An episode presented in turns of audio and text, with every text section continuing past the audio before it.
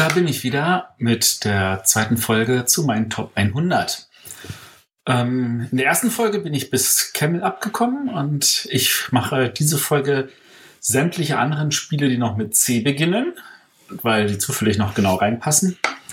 Und da haben wir gleich an nächster Stelle Captain Sonar. Das Spiel hat sich sofort in mein Herz gespielt. Ich mag es total Spiele, wo da das Erlebnis im Vordergrund steht und gerade wenn das mit größeren Gruppen ist. Und Captain Sonar hat dadurch, dass es wirklich sich wunderbar zu sechs oder acht spielt, ähm, sich sehr schnell in mein Herz gespielt und ich habe eine totale Freude, das zu spielen. Vor allem, wenn alle anderen auch ihre Freude dran haben, wenn da viel Diskussion passiert, wenn da viel hin und her passiert, wenn da ein bisschen Ärger ist, wenn man merkt, man kann dort was rauskriegen und ein bisschen Deduktion ist ja auch dabei, zu schauen, ähm, wo ist das andere Schiff, was macht es. Also da mag ich auch gerade die Rolle als Funker, wahrscheinlich sogar noch mehr als die des Kapitäns. Ähm, mir ist bewusst, dass Captain Sonar für manche Leute ein bisschen so ein Problemkind ist, weil man müsste schon zu acht sein oder wenigstens zu sechs. Und äh, dieses Echtzeitspielen liegt tatsächlich nicht jedem. Ich bin auch nicht der größte Echtzeitspiel-Fan, vor allem weil ich das Gefühl habe, dass man in Reaktionsbereichen meistens dann doch gefühlt langsamer ist als die anderen. Aber Captain Sonar funktioniert halt wirklich wunderbar als Gruppenerlebnis. Und damit ist es derzeit definitiv in meinen Top 100 und äh, ich könnte mir vorstellen, dass es dort eine Weile bleibt. Vielleicht, wenn es abgelöst wird, dann von Sonar, also der Vierspieler-Version. Wobei, wer weiß. Naja, lass mich mal überraschen. Das nächste Spiel auf der Liste ist eigentlich auch so ein kleines Novum, nämlich Karabande. Ähm, Karabande ist das einzige Geschicklichkeitsspiel auf dieser Liste. Ich bin nicht wirklich der Freund von Geschicklichkeitsspielen und das oft nicht, weil ich sie irgendwie doof finde oder weil sie mich nicht ansprechen, sondern weil ich einfach feststelle, dass ich echt, echt schlecht in Geschicklichkeitsspielen bin. Äh, das ist mir schon früh aufgefallen bei einem Spiel wie äh, Hallali oder, äh, nee, nicht Hallali, äh, sondern Elchfest ähm, oder anderen, wo du versuchen musst, möglichst äh, geschickt irgendwas, das eine zu dem anderen zu äh, schnipsen, Tamlin Dice oder so. Das liegt mir alles nicht. Bei Karabande einfach nur mit schöner, brutaler Gewalt geradeaus. Da finde ich, da funktioniert das hervorragend. Ähm, für alle, die jetzt sagen, Karabande kenne ich nicht, was ist das genau? Äh, das ist, inzwischen gibt es das auf dem Markt als Pitchcar, aber ich habe halt noch die alte Goldsieber-Version, wo Karabande draufsteht, deswegen ist es hier unter C. Äh, man hat halt eine schöne große Rennstrecke, sehr, sehr hochwertiges Material aus so, so, so richtig festem Holz. Und äh, man hat Holzscheiben, das sind die Autos, und die muss man halt einfach nur die Holzstrecke entlang äh, schubsen. Wobei auf jeder Platte nur auf einer Seite eine Bande ist und die andere Seite ist offen. Das heißt, man kann immer noch von der Fahrbahn runterfahren, aber man hat halt eine Bande, an der man entlanghangeln kann. Das ist gerade in Kurven wichtig. Natürlich kann man auch schneller vorankommen oder passiert einem irgendein anderes Unglück, wenn ein anderer Spieler einen irgendwie äh, rausschubst oder man selber jemanden, äh, sich selber dabei rausschubst, solche Sachen. Das gehört alles dazu. Mm, was es für Karawane auch noch gab, war ein sogenanntes Erweiterungsset mit schönen Schikanen. Da gab es dann Engstellen, da gab es eine Brücke, also so, so, wo man rüberfliegen musste, damit man so eine Kreuzung bauen kann und ähnliche Sachen. Ähm, für Pitchcar gibt es, glaube ich, sogar schon fünf oder sechs Erweiterungen, aber Pitchcar ist, glaube ich, nicht kompatibel mit Karabande, weil die tatsächlich irgendwie einen Millimeter größer oder so sind. Ähm, nichtsdestotrotz, äh, wenn euch Geschicklichkeitsspiele liegen, wenn ihr sagt, hey, ich schnipse wirklich gerne, dann ist äh, Karabande mein Tipp. Und das ist es auch, obwohl ich eigentlich ähm, von dem, mit dem Thema nichts anfangen kann. Also für mich sind Autorennspiele eigentlich eher so zweitrangige Sachen. Interessanterweise wird noch ein Autorennspiel auf dieser Liste auftauchen. Da kann ich ja noch ein bisschen mehr zu anderen Autorennspielen dann erzählen in Folge 4. Äh, aber in dieser Folge würde ich sagen, ähm, Autorennspiele kann ich nicht viel mit anfangen, mit Autorennen, mit Sportspielen, aber Karabande hat, macht echt, echt Spaß. Das nächste Spiel, und ich glaube, eine Top 100 ohne dieses Spiel wäre eigentlich keine wahre Top 100, und zwar Carcassonne. Und das könnte man jetzt natürlich allgemein sehen für alles, was es an Carcassonne gibt. Das tue ich aber nicht. Also für mich ist es tatsächlich so, dass ich jetzt zwei Carcassons speziell rausgepickt habe, die sich zusammen diesen Platz teilen. Ähm, auf der einen Seite mein Lieblings-Carcassonne, Neue Welt. Ähm, die Regeln von Carcassonne kennt man ja. Man zieht Plättchen, man legt es an, man kann auf dieses Plättchen eine Figur drauflegen und wenn das, äh, wenn das Gebiet, auf dem es gelegt wurde, zu Ende gebaut ist, dann kriegt man seine Figur wieder und kriegt dafür Punkte. Bei Carcassonne der Welt ist genau nämlich eine von diesen Regeln gebrochen. Es ist nicht so, dass wenn das Gebiet zu ist, dass man deine Figur wiederkriegt, sondern statt eine Figur zu legen, kann man eine Figur zurücknehmen und die wird dann gewertet. Und da kann man es zurücknehmen, egal wo es ist. Aber wenn das Gebiet zu ist, gibt es natürlich die doppelten Punkte. Und das macht es spannend zu sagen, ich verliere meine Figur nicht, ich kann sie jederzeit zurücknehmen oder ich hoffe, dass ich jetzt so baue, dass der andere sie zurücknimmt und mit dem Wissen, dass ich das auf jeden Fall doch noch zumachen kann, indem ich mich als nächstes dann wieder da reinstelle. Oder auch zu wissen, ich nehme mich da raus und im nächsten Zug setze ich mich selber wieder rein und dann versuche dieses Gebiet vielleicht auf eine gewisse Weise doppelt zu punkten. Da sind eine Menge, Menge Überlebungen dabei. Und äh, vor allem ist es auch tatsächlich äh, schneller gespielt, finde ich, weil man hat weniger Figuren. Man muss viel mehr haushalten. Man muss gucken, ah, will ich jetzt noch eine legen? Ich habe nur vier. Wenn ich die jetzt lege, dann kann es sein, dass ich, wenn ich nächstes Mal dieses tolle Zeit ziehe, ich muss mehr überlegen, so, ah, nehme ich das jetzt wieder weg, dann öffne ich aber dieses Gebiet für den anderen, dass der sich das vielleicht nimmt oder so. Äh, wenn ihr irgendwo ein Carcassonne Neue Welt seht, greift zu. Es ist in meinen Augen wirklich das beste Carcassonne. Und weil ich Carcassonne schon erwähne, muss ich definitiv auch mein zweitliebstes Carcassonne erwähnen, nämlich Südsee. Das war das erste Spiel in der Around the World Reihe mit anderen Themen. Und hier mag ich Carcassonne vor allem dafür, dass die Gebiete keine Siegpunkte an sich bringen, sondern einfach nur Waren, die man dann wiederum bei Schiffen eintauschen muss. Das fühlt sich verdammt gut an zu wissen, dass das, was auf dem Spielfeld abläuft, in erster Linie für andere Sachen benötigt wird und dass der Schwerpunkt des Spiels sich dadurch verschiebt. Ähm, Südsee wirklich auch vom Einstieg her viel, viel einfacher, weil die Kinder müssen ja nicht großartig zählen. Am Ende müssen sie nur das zählen, was auf den Schiffen drauf ist. Das fällt ihnen dadurch auch leichter. Und ähm, für mich also definitiv eine Empfehlung wert. Für Südsee gibt es auch eine kleine Mini-Erweiterung. Die hatte mir aber nicht so gefallen. Mit der spiele ich eigentlich nicht. Also die könnt ihr auch getrost ignorieren in meinen Augen. Aber wenn Carcassonne, dann für mich Neue Welt oder Südsee. Übrigens, das Lieblings-Carcassonne meiner Frau ist Mayflower. Ein Carcassonne, wo man von einer Seite zur anderen rüberbaut und äh, dabei irgendwelche Landvermesser sich äh, bei jeder Wertung vorwärts bewegen. Und das ist total spannend, weil wenn die sich über einen bestimmten Punkt hinaus bewegen, werden alle Figuren, die äh, von der Küste gesehen näher dran sind, einfach abgeräumt. Da kann man mit den richtigen Planungen auch eine Menge anstellen. So, das, das, das so mal als Carcassonne-Tipps. Äh, das nächste Spiel passt definitiv in die Reihe kooperative Spiele, von denen ich ja nun einige noch erwähnen werde. Kooperative Spiele sind für mich ein absolutes Highlight und da haben wir dann Bereich C Castle Panic. Castle Panic lebt vor allem davon, dass es auch mit sechs Spielern schnell und flüssig gespielt werden kann und ähm, eigentlich auch wirklich auch da noch Spaß macht und funktioniert. Äh, wir haben hier ein typisches Tower Defense, also in der Mitte ist ein großer Turm, der besteht aus sechs Teilen plus sechs zusätzliche Mauern drumherum. Und aus allen sechs Himmelsrichtungen, ja, warum sind sechs? Weil ein Würfel sechs Seiten hat und man ja mit dem Würfel bestimmt, wo die neuen Monster reinkommen. In alle sechs Himmelsrichtungen sieht man halt, wie Monster aus dem Wald kommen und sich auf die Burg zubewegen. Wobei ich das Grundspiel alleine jetzt nicht so doll finde. Ähm, das funktioniert sehr gut, das ist tatsächlich sehr spannend, aber man sollte möglichst schnell mit den Erweiterungen spielen. Von denen gibt es inzwischen drei Stück. Ähm, die erste Erweiterung betrachte ich als Pflicht. Das ist ein Zaubererturm, der einen der sechs Türme in der Mitte ersetzt. Und solange der im Spiel ist, kann man äh, Handkarten ersetzen durch Zauberkarten.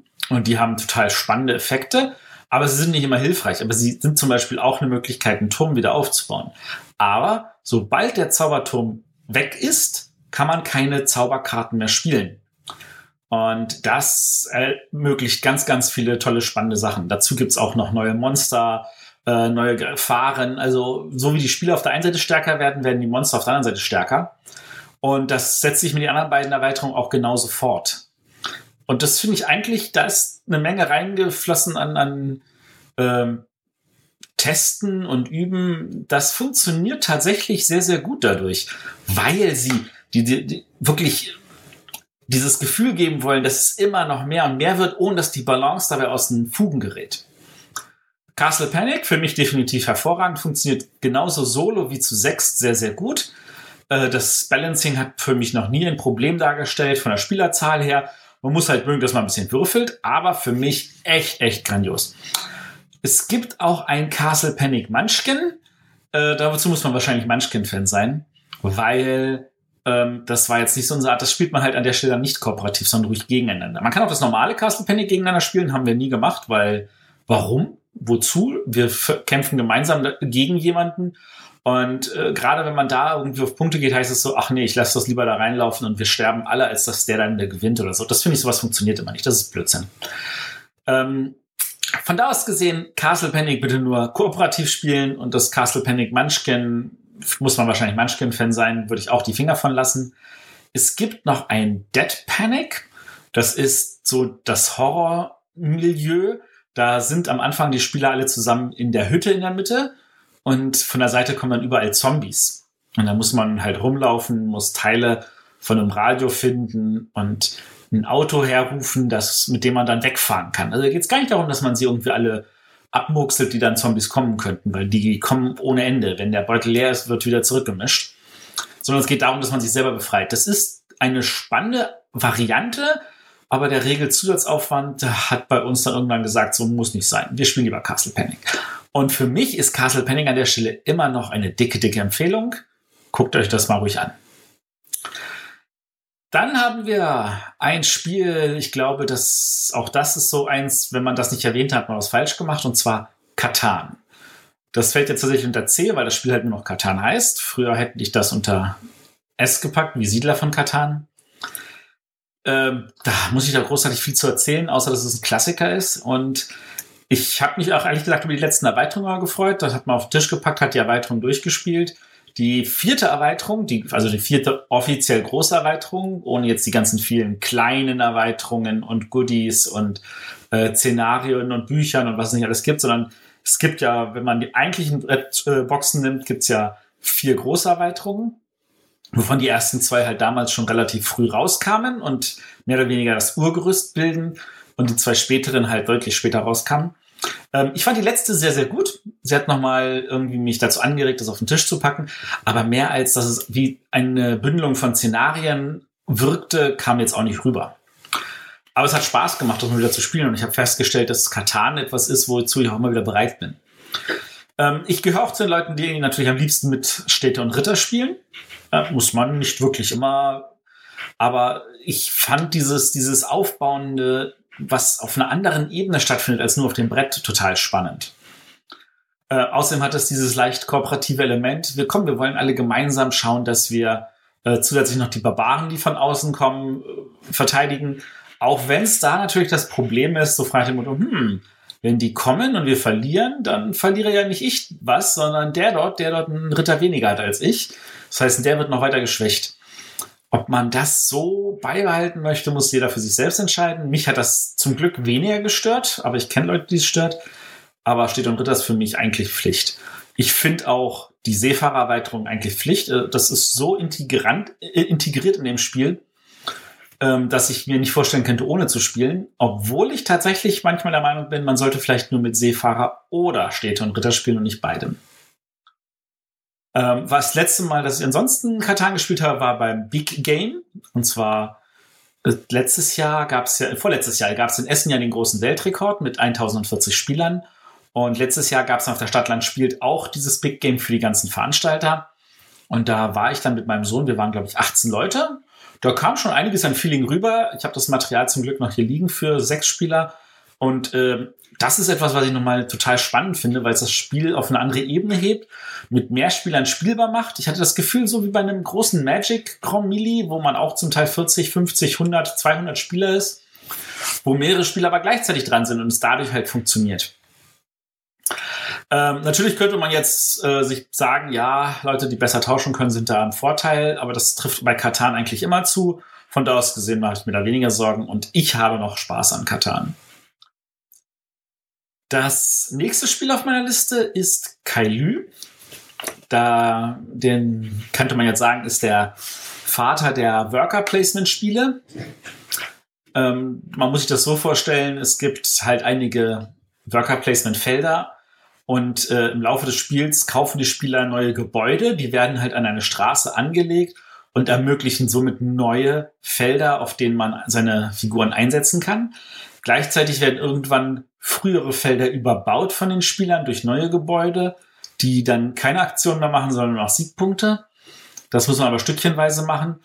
Und der wirklich, wirklich geniale Twist bei diesem Spiel ist eigentlich, da gibt es einen Vogt, der am Ende der Schlange steht und der kann halt im Laufe der Runde bei der Auswertung bewegt werden. Und je nachdem, in welche Richtung bewegt, kann es sein, dass der halt die hintersten Felder dieser langen Straße nicht mehr ähm, äh, abblockt, sodass da keine Aktionen mehr ausgeführt werden. Das heißt, die coolen neuen Aktionen, die am Ende der Straße stehen, sind nicht immer zur Verfügung. Und man muss so ein bisschen planen und sagen, hey, wenn ich diese starke Aktion haben will, dann muss ich aber auch eine Figur dafür einsetzen, dafür zu sorgen, dass der tatsächlich da hinten auch äh, der Vogt mindestens landet. Ähm, zusätzlich muss man noch äh, am Schloss bauen für den König. Auch da ist eine Strategie möglich, wo man sagt, ich ignoriere mal die ganze Straße und äh, konzentriere mich darauf, möglichst viele Rohstoffe zusammenzusammeln, um möglichst viele Boni einzusammeln, die ich dann an den äh, beim Bau, beim König irgendwie handhaben kann. Wirklich grandios und gelungen. Es gibt auch eine Umsetzung fürs iPad. Die ist grafisch nicht schlecht. Sie ist vom Handling etwas gewöhnungsbedürftig, leider. Und äh, sie wurde vielleicht auch zu früh umgesetzt. Zumindest ähm, es gibt eine Online-Funktion, die aber eher schlecht als recht funktioniert. Ich weiß nicht, ob das Spiel noch existiert, ob es jetzt demnächst unter äh, der 64-Bit-Ära überhaupt noch runterladbar ist auf neueren Versionen, ob es noch unterstützt wird. Ähm, aber man muss das ja nicht immer so spielen. Man kann das, wie gesagt, auch brav richtig auf dem Tisch spielen in einem schönen Brett. Und Kailos gibt es noch, hat irgendwann mal ein schöneres neues äh, Cover bekommen und kann ich von daher definitiv empfehlen. Jetzt wird der Hevi einwenden, sag mal, dann musst du aber auch Kailos Magna Carta erwähnen. Das tue ich. Ich muss aber dazu gestehen, ich habe es nur ein oder zweimal gespielt. Ich fand es nicht schlecht, aber irgendwie war ich man da doch schon weiter, weil zu dem Zeitpunkt war dann schon Agricola draußen und äh, Le Havre. Und dann hat man damit sich weniger wieder beschäftigt. Also das waren ja dann doch nochmal weitere Meilensteine. Aber es ist definitiv eine schnellere Version von Kylos, die auch gut funktioniert und dasselbe Gefühl rübergibt, weil die Karten halt wie die Gebäude halt so in der Straße angelegt werden. Kailos Magna Carta, wenn man das irgendwo sieht, das ist glaube ich auch nochmal günstiger, also auch eine Empfehlung wert. Aber auf meiner Liste landet Kailos. Also Kailü. Ja, wie man es halt ausspricht. So, das nächste Spiel auf der Liste, das ist tatsächlich mal was ganz, ganz, ganz anderes und zwar Churchill. Ich bin so einer, ich habe so ein kleines Flair für Drei-Personen-Spiele.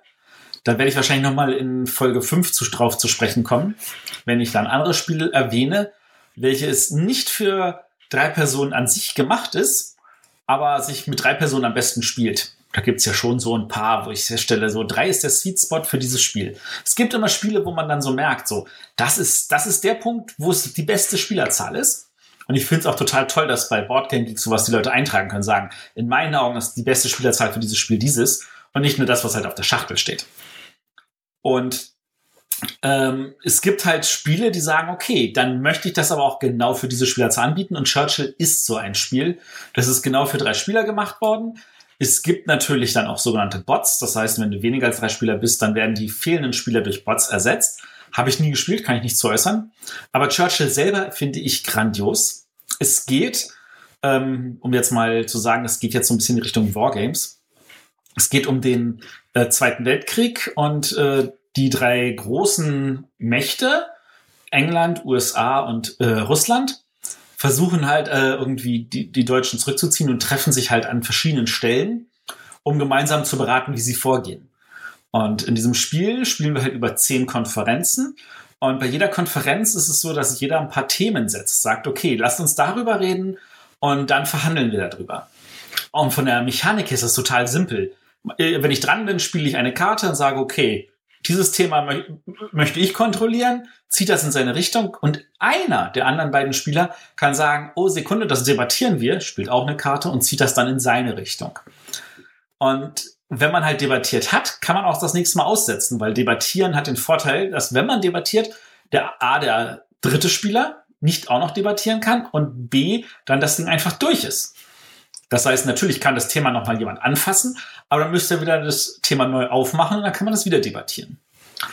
Ähm, das klingt jetzt etwas komplexer, als es ist. In Wahrheit, also dieses Debattieren heißt, dass wir so ein ähm, Mercedes-Sternartig angesetzte drei Leisten haben, für jeden Spieler eine, die sich in der Mitte treffen und da liegen am Anfang die Themen und ich schiebe das einfach auf meiner Skala zu mir.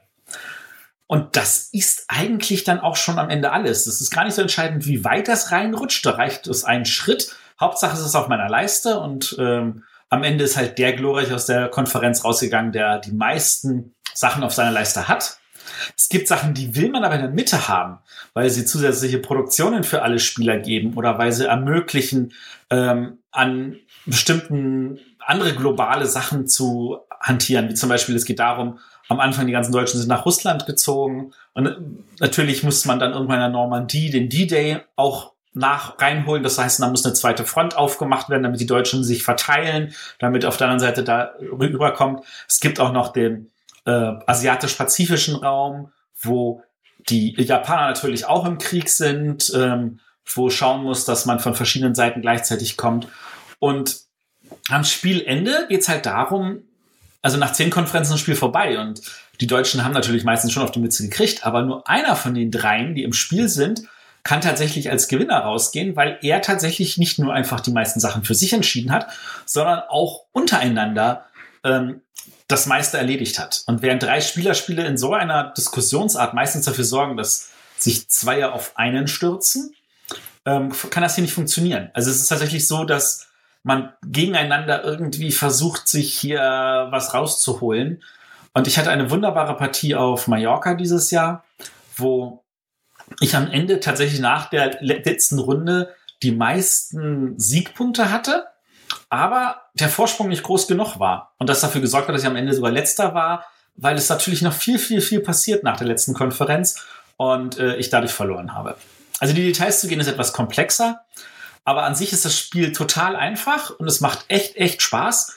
Und wer keine Angst hat vor einem, vor dem Thema, wer keine Angst davor hat, äh, ein bisschen Handling am Tisch zu betreiben und wer auch keine Angst hat vor der Spieldauer, denn diese zehn Konferenzen, das dauert schon so 30, 40 Minuten pro Konferenz. Also wir reden hier von ah, fünf bis acht Stunden der äh, wird tatsächlich mit einem total tollen Spiel belohnt. Und äh, wenn man mich dazu nochmal auffordert, ich bin immer wieder dabei. Also Churchill von mir eine dicke Empfehlung. Ähm, wenn wir schon jetzt gerade über, über die äh, Kriegsspielbereiche reden, äh, ich habe nicht auf meiner Liste, das kann ich jetzt schon verraten, Twilight Struggle. Und zwar nicht, weil ich das Spiel schlecht finden würde, das ist eher so hinten knapp runtergefallen, sondern weil ich Twilight Struggle nochmal deutlich, deutlich komplexer finde als Churchill, was mich ein bisschen immer davor wieder abschreckt, das auf den Tisch zu bringen. Ähm, aber es hat natürlich den Vorteil, dass es nur zu zweit spielt. Bei Churchill sollte man schon drei sein. Bei Twilight Struggle funktioniert es auch schon zu zweit. Aber dicke Empfehlung und ähm, bei Twilight Struggle ist ja auch so, da gibt es eine schöne kleine Version, die ich jetzt auch nicht auf der Liste habe, die habe ich dann einfach mal rausgebracht. Das andere Spiel, das ich an der Stelle auch noch gerne äh, in meiner Liste haben wollen würde, wenn ich es denn schon gespielt hätte, und das muss ich erst spielen, ist Pericles, auch von Mark Herman, der einer der grandiosen Kriegsspielautoren ist, der das Card-Driven Game auch erfunden hat damals für äh, We Are the People. Äh, oder Wie the People, glaube ich, hieß es nur. Äh, Pericles, ein Vier-Personen-Spiel, was so auch ein bisschen so wie bei Churchill, wir diskutieren verschiedene Sachen aber da haben wir auch dieses ähm, zwei gegen zwei, wobei die zwei untereinander sie auch noch gegenseitig bekämpfen.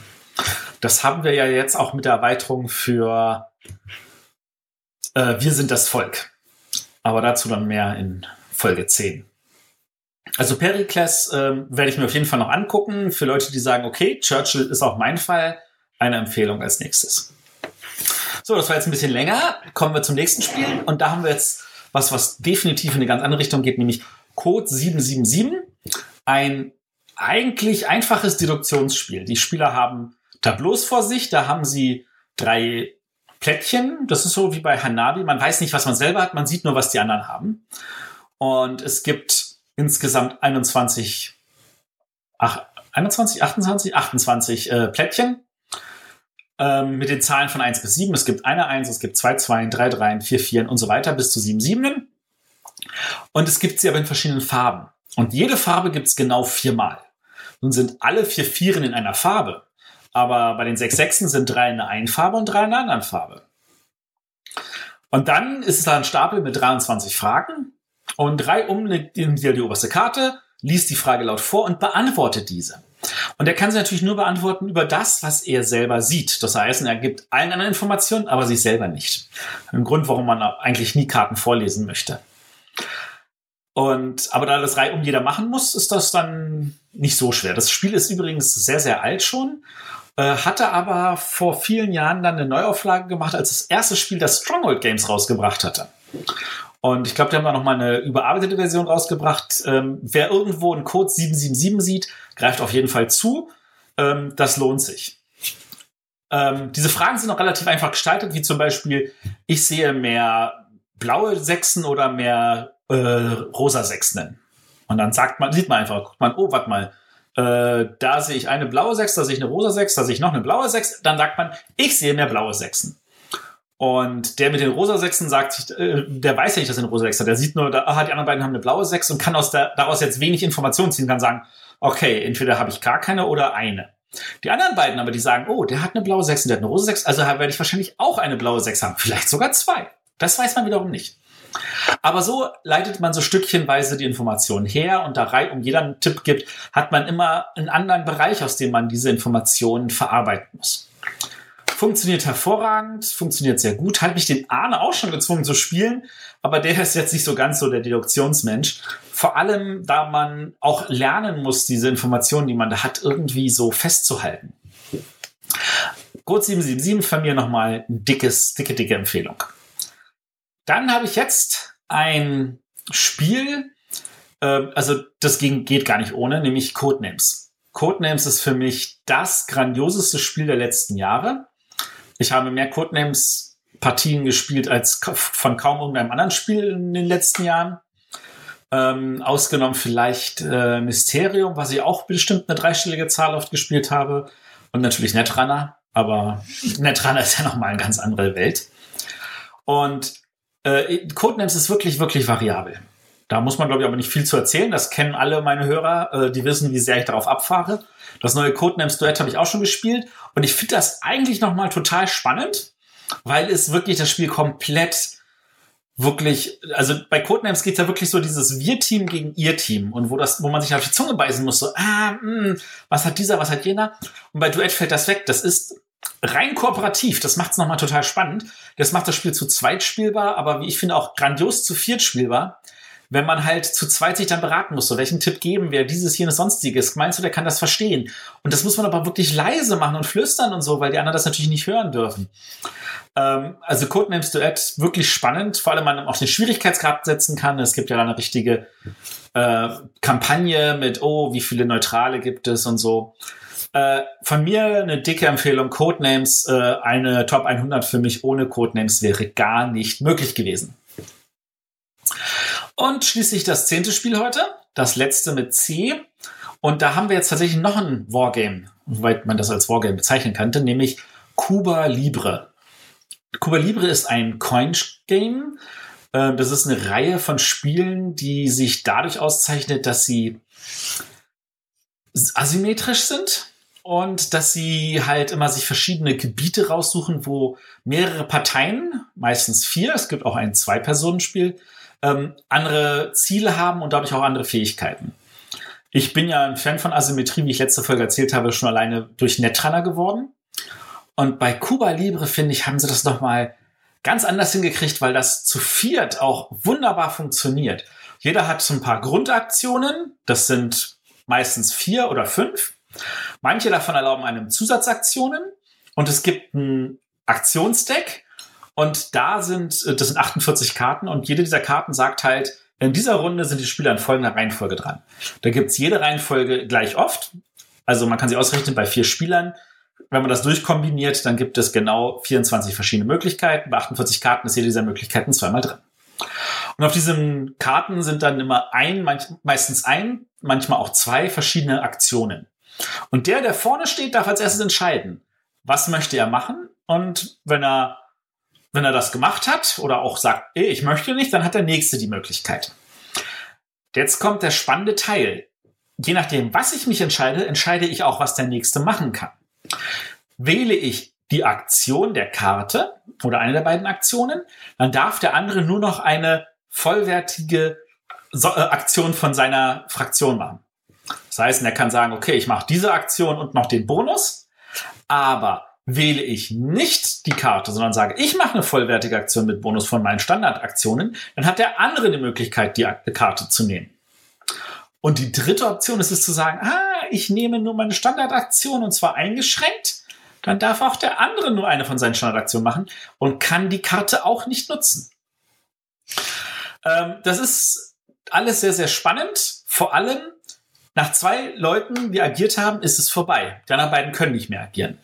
Nun kann man aber sagen, ah, dann passe ich, dann haben, hat noch ein anderer Zeit, dann bleibe ich drin.